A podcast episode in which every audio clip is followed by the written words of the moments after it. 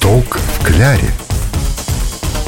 Приветствуем всех! В студии любительница здоровой и полезной пищи Елена Яковлева. И радиогурман Анатолий Тиханов. Сегодня мы поделимся с вами простыми рецептами беспроигрышных блюд.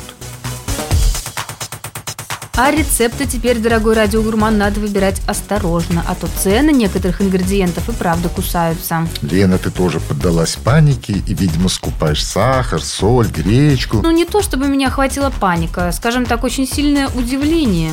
Ну, в целом, я думаю, твои чувства разделяет большинство покупателей. Надеюсь, ситуация в наших магазинах не станет в ближайшее время напоминать продуктовый кризис в Венесуэле. А, это там, где людям приходится покупать продукты в строго определенные дни и только с паспортом. Да, да, да, да. Ну, надеюсь, что не будет у нас такого. Ну ладно, давай не будем говорить о ценах, а лучше кулинарить начнем.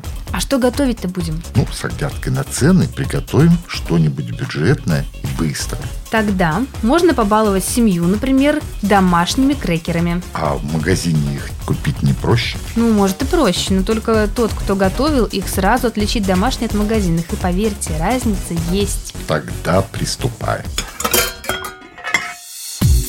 Чтобы приготовить домашние сырные крекеры, нам понадобится всего ничего. Масло, мука, немного сыра и одно яйцо. А начнем с того, что порубим 100 граммов холодного сливочного масла ножом и смешаем со 100 граммами муки. В смесь добавим тертый сыр, тоже 100 граммов, и желток одного яйца.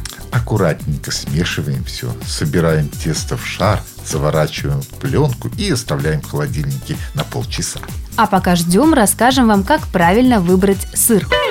Сыр и так всегда был продуктом не самым дешевым, а теперь и вовсе подпрыгнул в цене. Поэтому за собственные деньги, естественно, хочется купить то, что домашние будут есть с удовольствием. Правильный сыр должен быть равномерного цвета. Кроме того, определить качество сыра можно и по его ломкости. Попросите продавца отрезать вам кусочек. Если на изгибе он не ломается, это хороший сыр. Если сыр залежался на складе, то его консистенция будет слишком мягкой. Из кусочков лежалого сыра будет выделяться жир.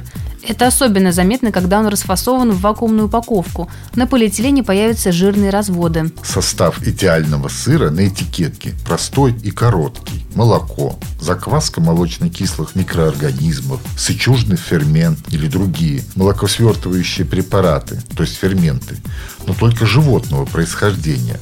Допускаются соль и хлористый кальций. И, кстати, не путайте сыр и сырный продукт, который изготавливается по технологии сыра, но вместо сливок в нем используется растительный жир или белок. А еще, мягко скажем, не самое полезное пальмовое масло. В общем, настоящий сыр вы, надеюсь, теперь не провороните. А в это время наше тесто уже достаточно отлежалось и готово к дальнейшим процедурам. Тесто делим на две части. Раскатываем каждую в круг и нарезаем на маленькие части. Теперь берем коктейльную трубочку и делаем в крекерах произвольные дырочки. А дальше все просто. Выпекаем минут 10 в духовке при температуре 180 градусов. Очень вкусны такие крекеры со сладким кофе, а также хороши с пивом. Анатолий Иванович, я вас умоляю. Хорошо, Лена, хорошо. Только с кофе. То-то же. А вот теперь приятного аппетита. Если вы не успели записать или запомнить рецепт, вы можете найти его на нашем сайте gtrkpskov.ru в разделе «Радио Маяк». Сегодня мы готовили сырные крекеры и говорили о том, как правильно выбрать сыр. В наших следующих передачах мы продолжим рассказывать вам интересные и простые рецепты. А если вы захотите с нами поделиться оригинальным рецептом, звоните нам по телефону 669323. Или пишите в группе «Радио Маяк Псков» ВКонтакте. С вами были Елена Яковлева. И радиогурман Анатолий Тиханов. Сниток в кляре.